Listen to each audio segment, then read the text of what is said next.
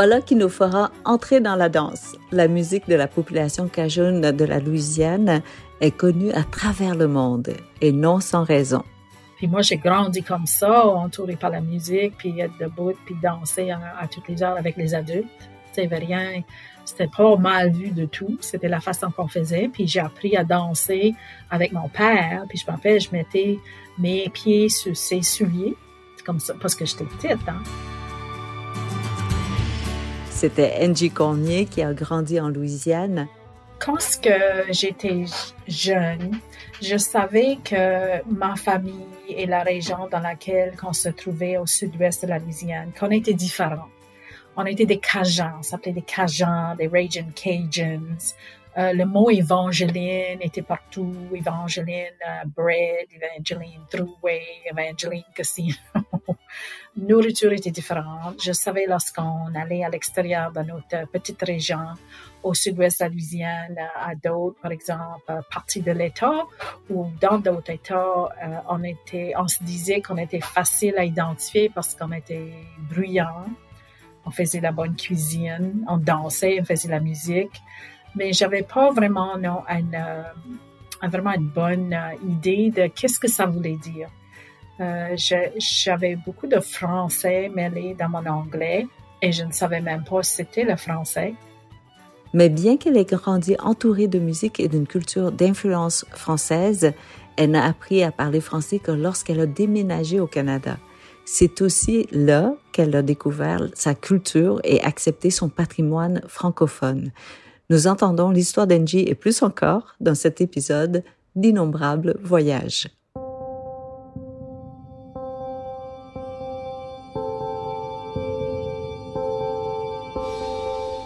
D'innombrables voyages. J'ai vraiment réalisé la force de ce pays. Je trouve qu'il y a eu beaucoup de courage aussi de, quitter sa famille, son pays, parce qu'il faut beaucoup de courage pour immigrer. La générosité de ce pays, l'ouverture qu'a ce pays. Je l'admire pour qu'est-ce qu'il a fait. Et surtout, cette sensation de paix et de calme.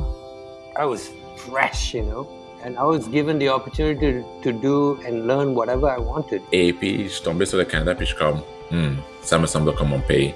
Parce que c'est un pays multiculturel. Et moi, j'étais un homme multiculturel. Everywhere I travel now, there's no place like coming home to Canada. Nous sommes venus ici, le Canada nous a donné le meilleur. Alors, donnons au Canada le meilleur.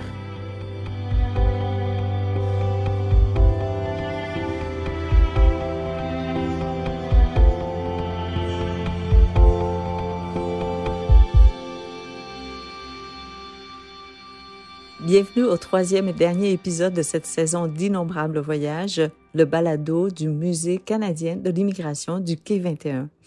Un balado qui lie les Canadiens à des histoires d'immigration d'hier à aujourd'hui et d'un océan à l'autre.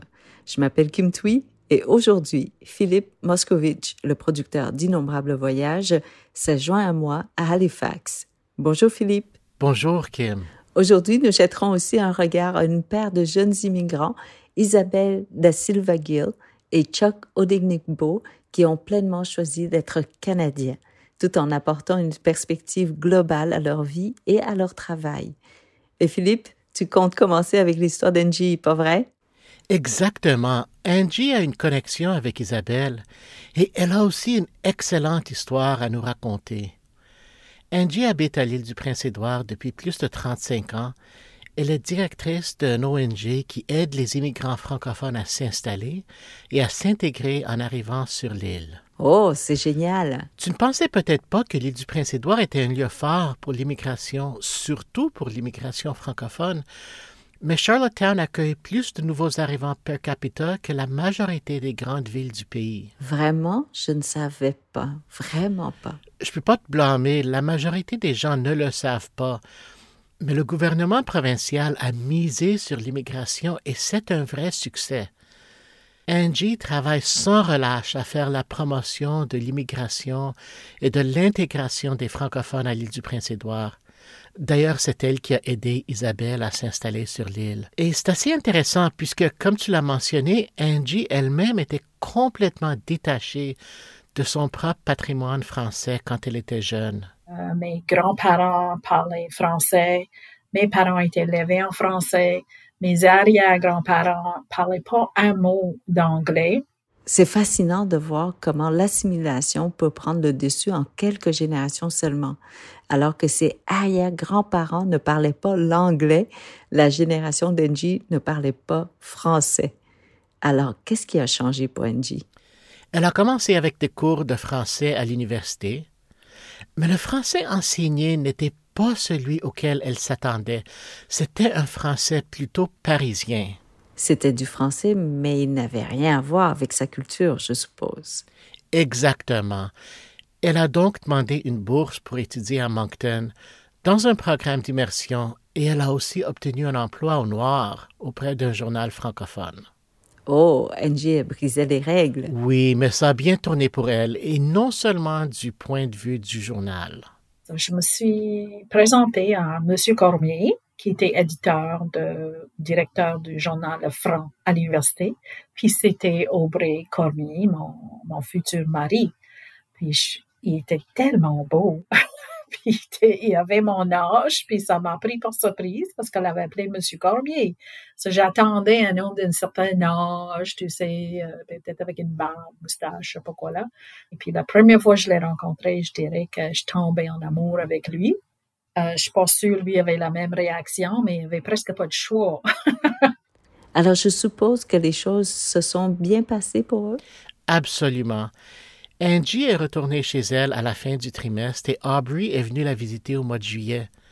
C'était avant l'Internet, donc ils se parlaient au téléphone, ça coûtait cher, hein? Ils faisaient même des cassettes qu'ils envoyaient l'un à l'autre. Avant qu'Aubrey arrive en Louisiane pour faire la visite, Angie l'avait déjà demandé en mariage. Et elle a tout organisé. Ils se sont mariés aux États-Unis, mais Aubrey avait une condition. Il, il m'a dit, il faut, je te marierai sur une condition qu'on parle français euh, chez nous, à la maison et avec les enfants. Puis j'ai dit, OK, juste comme ça, là. Mais c'était un défi, puis c'était dur. Je suis certaine que c'était tout un défi. La langue, c'est tellement plus que juste des mots, c'est aussi un code culturel.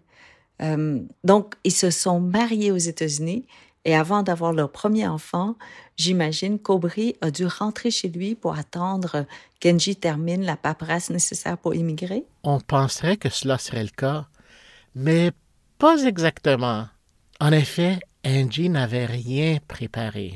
Puis on n'avait rien fait pour préparer euh, mon entrée au Canada. On est arrivé à, à, la frontière, puis l'agent demandait, ben, qu'est-ce que tu fais ici? Puis j'ai dit, ben, je suis venu pour vivre au Canada. Puis il me garde comme j'étais folle. Il dit, tu peux pas juste euh, arriver ici puis dire que tu veux vivre au Canada. Puis je garde mon mari, puis il dit, ben, moi, je sais. Puis en, en anglais, il a dit, you can't just come prancing up to the border. et en tout cas, j'ai dit, ben, on n'a rien fait. Tu sais, je me suis mariée avec un Canadien, puis on arrive pour euh, traverser, pour vivre au Canada. Non, non, il dit, tu peux pas faire ça. Il dit, sortez de la ligne, puis va euh, en arrière. Il fallait qu'on aille dans une euh, pièce d'interrogation. Puis finalement, ils sont réalisés qu'on était juste stupides. Puis ce soir-là, quand après qu'on arrivait, ou le soir qu'on était à Toronto, je gardais mon mari, puis j'ai dit, ils sont méchants, ce monde-là, là, hein? J'ai dit, je gardais ce gars-là, là, puis j'ai vu son nom là, sur son étiquette dedans, puis c'était marqué Lester B. Pearson. J'ai dit, ce Lester B. Pearson là, là, je vais écrire une lettre là, puis je vais laisser savoir ce que je pense de la façon qu'il traite le monde à la frontière. puis mon mari dit, ben tu peux pas faire ça parce que ça c'est le nom de l'aéroport, puis Lester B. Pearson il est mort. oh, alors vraiment, elle connaissait très peu du Canada. Et ça ne s'est pas arrêté là. Ils ont bel et bien laissé Angie entrer au pays. Étonnamment, je pense pas que ça arriverait aujourd'hui. Mais Angie n'avait aucune idée de comment les choses fonctionnaient.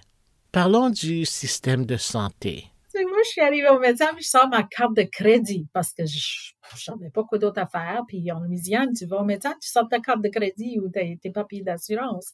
So, je sors ma carte de crédit, puis les pauvres petites madames à la réception, n'oublie pas, ça c'était comme 36, 36 euh, ans, 37 ans passés, étaient horrifiées, puis offusquées que je voulais leur donner une carte de crédit. Puis ils savaient pas quoi faire avec ça. Puis moi, je ne savais pas comment payer. Je savais pas ce que j'étais censée faire. Sauf finalement, ils ont pas, pas pris ma carte. Ils m'ont laissé rentrer pour voir le médecin et tout. Et là, je découvre que je suis enceinte. Oh mon Dieu! T'imagines la pauvre Angie qui ne réalise pas qu'elle est enceinte, au comptoir avec sa carte de crédit en main.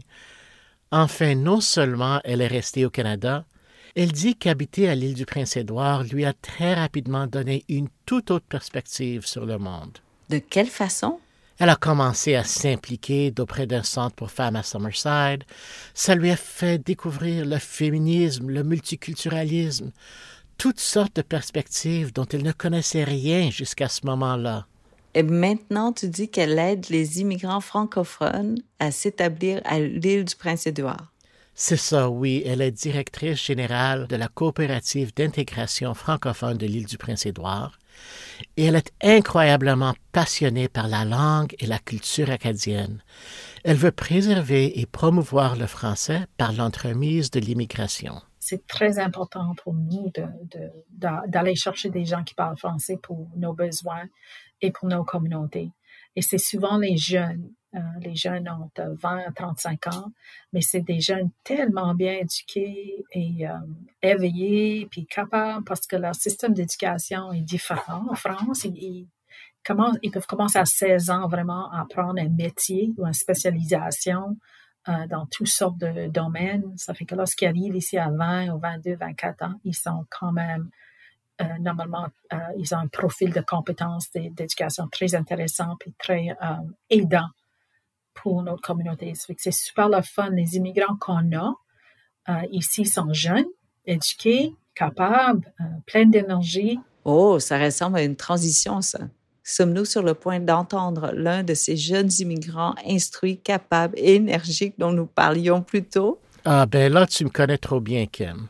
Africaine de sang, française de nationalité, canadienne de citoyenneté, insulaire par choix, acadienne de cœur. C'est beau, quelle belle description. Je suis bien d'accord. Donc, c'est Isabelle da Silva Gill, une des immigrantes francophones à l'île du Prince-Édouard, dont Angie parlait. J'étais vraiment frappé par cette description qu'elle a donnée d'elle-même. Alors, parle-moi un peu d'Isabelle. Avec plaisir. En gros, elle est née et a grandi en banlieue de Paris. Ses parents avaient émigré du Sénégal et de la Guinée-Bissau dans les années 1970. Et Isabelle a vécu l'expérience classique des jeunes de deuxième génération, plongés dans la culture et la langue française pendant la journée à l'école et parlant la langue de ses parents à la maison. Elle a dit donc avoir eu deux langues maternelles. C'est une expérience assez courante chez les immigrants. Hein. Combien de langues Isabelle parle-t-elle aujourd'hui? Je vais lui laisser nous expliquer. Ah, pas une dizaine de langues, mais j'en parle au moins cinq, là. Je parle français, anglais, espagnol, je parle un peu de portugais. Euh, je comprends plus que je ne le parle parce que je l'ai perdu au fur et à mesure des années. Puis je parle euh, mon dialecte africain. Euh, je dis le sénégalais, mais c'est le manjak. Donc, ouais, je trouve que c'est déjà pas mal. Tellement impressionnant. Bien sûr. Isabelle est directrice générale de la Société acadienne et francophone de l'île du Prince-Édouard. Pendant un siècle, elle s'appelait la Société Saint-Thomas-Aquin, mais elle a changé de nom pour être plus inclusive. C'est une organisation qui fait la promotion des droits des francophones sur l'île. Et même si Isabelle n'est pas la première immigrante à en être la directrice principale, mais je suis la première femme noire à être euh, à la direction. Et puis euh, cette signification, euh, je pense que le message que ça passe, c'est que ça montre à quel point la, la communauté est ouverte et à quel point c'est important de euh, de pas se limiter à un certain un certain profil, etc. C'est d'être d'être vraiment ouvert. Euh, quand on parle de, diversité, ça, c'en est un exemple. Parce que euh, moi, dans mon rôle, j'apporte une perspective non seulement venant d'un autre pays, euh, venant d'une autre culture, etc. Mais en même temps, je suis une personne aussi qui en prenant ce rôle-là, a un sens de responsabilité pour respecter qu'est-ce qui existe déjà et euh, de, voir comment je peux contribuer au mieux pour faire que cette, cette culture et cette histoire perdurent et, et surtout contribuer à faire vivre la francophonie qui me tient à cœur. Isabelle a donc pour mission de protéger et d'encourager l'épanouissement d'une culture qui lui est chère, mais dans laquelle elle n'a pas grandi. Exactement. Isabelle a aussi travaillé avec Angie Cormier. Elles sont toutes deux immigrantes et passionnées par le français à l'île du Prince-Édouard.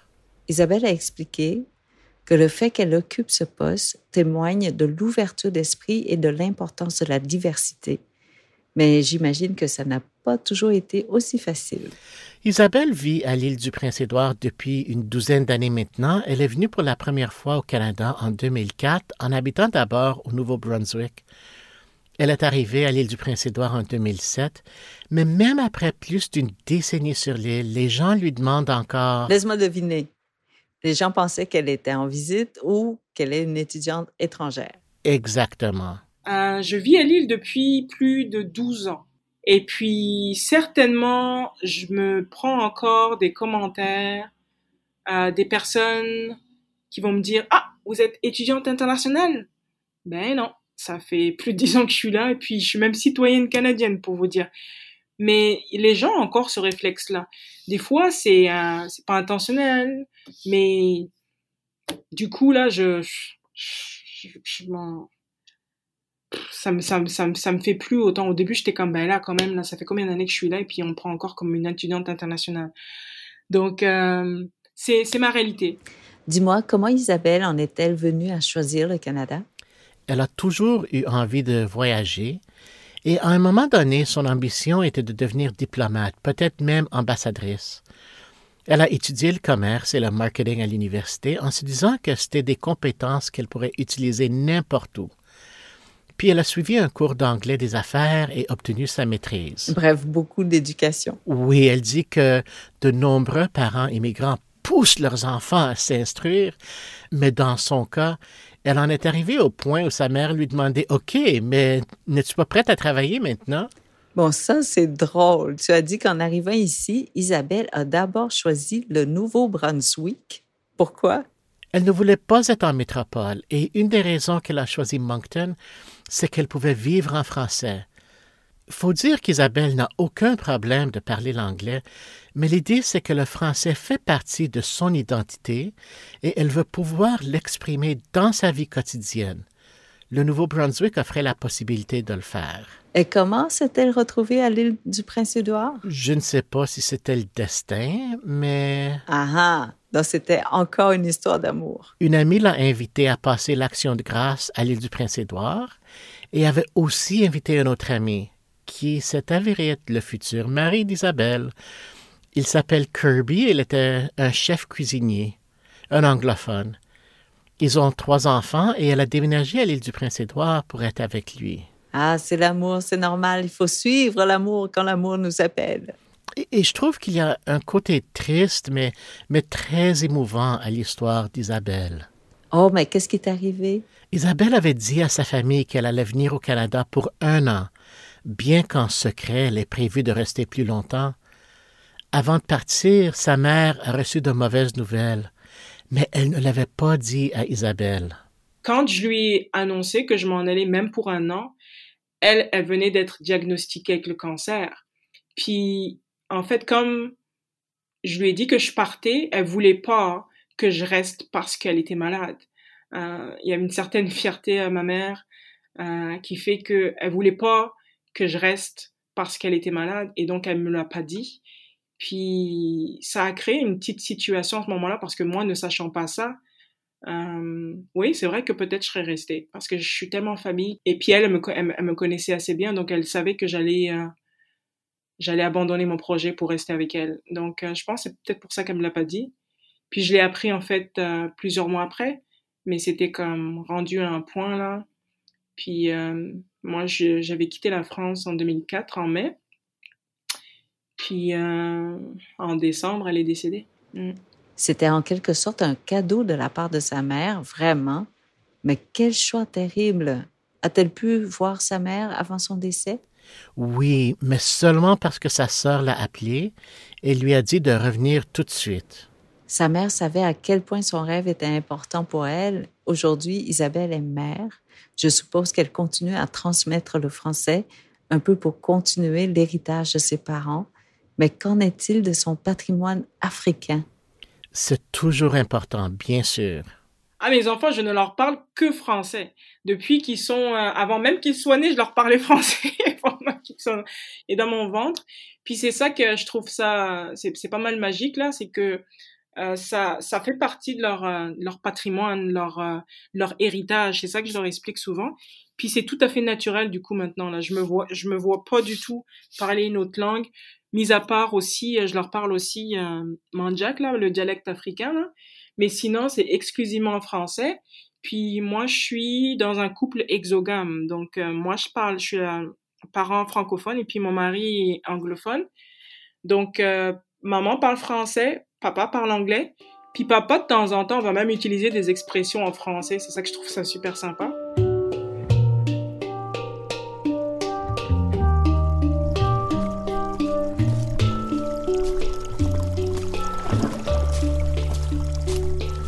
Ah, je reconnais ce son. Une belle randonnée dans le bois. Le ruisseau qui coule à proximité. Il n'y a rien de plus canadien que ça. Ça donne envie de sortir, hein? On peut ajouter peut-être le son d'un canot? On a vraiment une image mentale précise du Canada, là.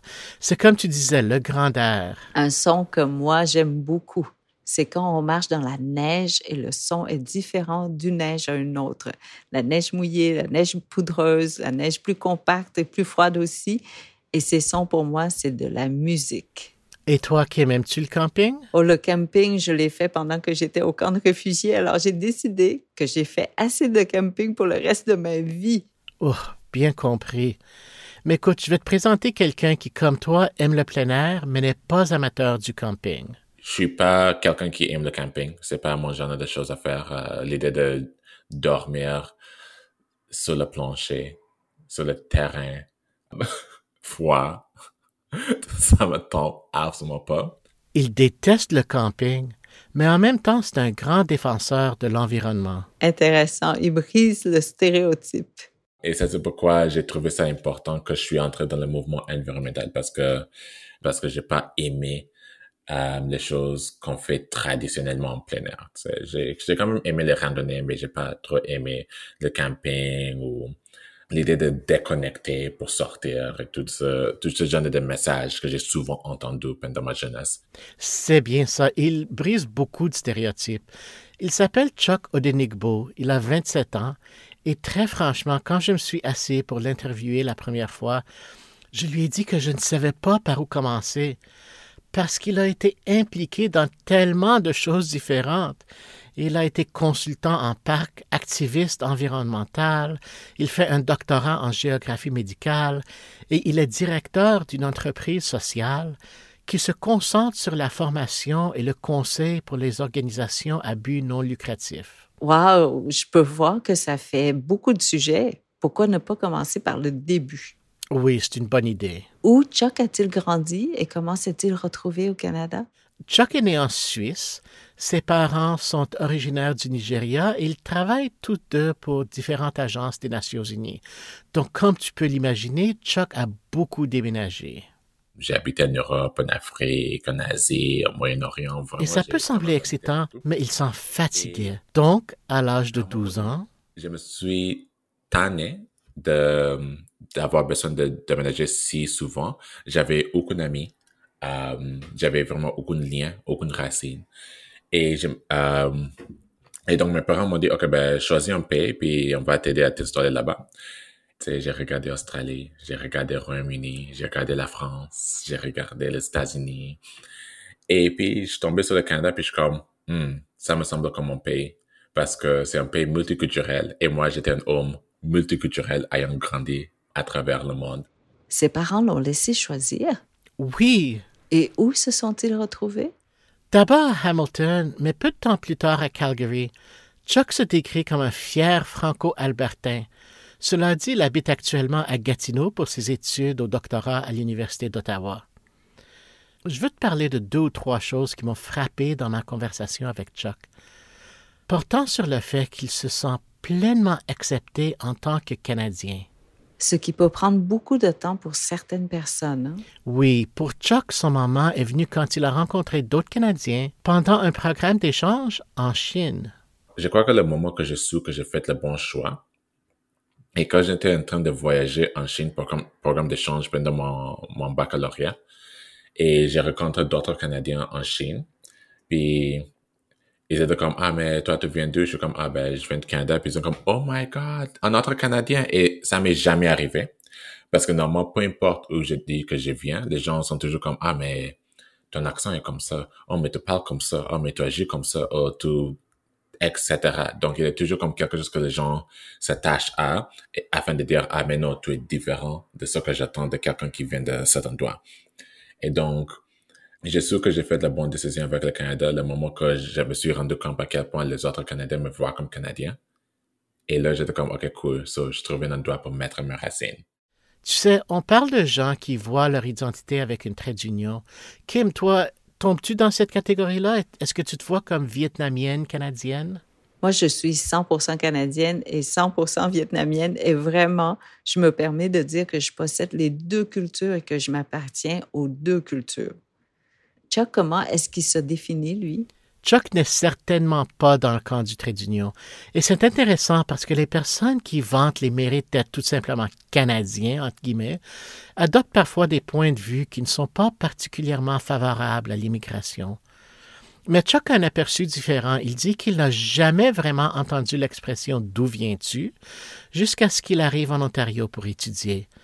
En Alberta, il a été accepté sans question. D'ailleurs, je vais le laisser s'expliquer. Les gens en Ontario et au Québec aussi, mais plutôt en Ontario, ont des identités avec des traits d'union. Tu sais, euh, les identités euh, canadiens-chinois, canadiens-français, canadiens-nigériens, canadiens-jamaïque ou jamaïque-canadien. Ils ont toujours un trait d'union. Et donc, quand je suis arrivé en Ontario pour la première fois pour faire mon baccalauréat, c'était la première fois que les gens m'ont posé la question, mais d'où viens-tu vraiment? Like, où est ton background? Et j'étais juste là comme, mais attends, c'était pas important ça, parce qu'en Alberta, il aime pas les traits d'union. Tu sais, en Alberta, il aime les gens qui juste disent, oh, je suis canadien, point. Il devient quand même fâché quand tu essaies d'ajouter un trait d'union. Ça, ça m'a beaucoup aidé euh, à m'installer ici et à me voir comme canadien. Mais j'imagine que j'aurais eu une expérience très différente si j'ai choisi Ontario. Et c'est ainsi que Chuck s'est pleinement établi au Canada. Il est canadien, un point, c'est tout. Mais il ne faut pas l'emmener au camping. Exactement. La randonnée, oui, le camping, non. Quand il est dehors, il préfère lire un livre ou regarder un film sur son téléphone, ce genre de choses. En fait, Chuck est un grand fan du plein air. Il a travaillé avec le Conseil canadien des parcs qui regroupe les parcs provinciaux et nationaux sur des stratégies visant à encourager davantage de jeunes et de personnes d'origine plus diverses à profiter du plein air. Ils ont publié un document sur la façon d'encourager les gens à sortir dans la nature. Et selon Chuck, l'approche conventionnelle passe complètement à côté de la cible. Comment ça?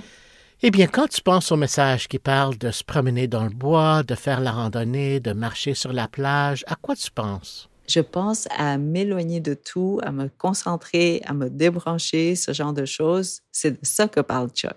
Oui, bien sûr. Il n'est pas contre le fait que les gens soient attentifs ou se déconnectent de la technologie s'ils le veulent. Mais ce n'est pas tout le monde qui veut déconnecter.